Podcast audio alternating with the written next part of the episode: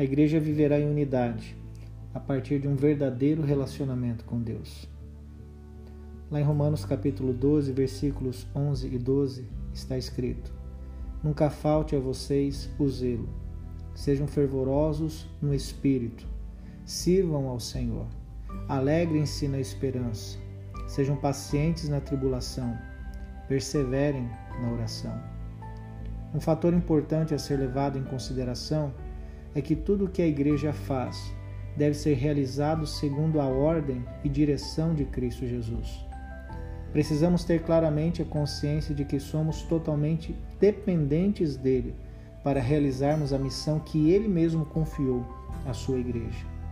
E é por isso que precisamos investir em nosso relacionamento com ele. O texto fala que devemos ser fervorosos no espírito.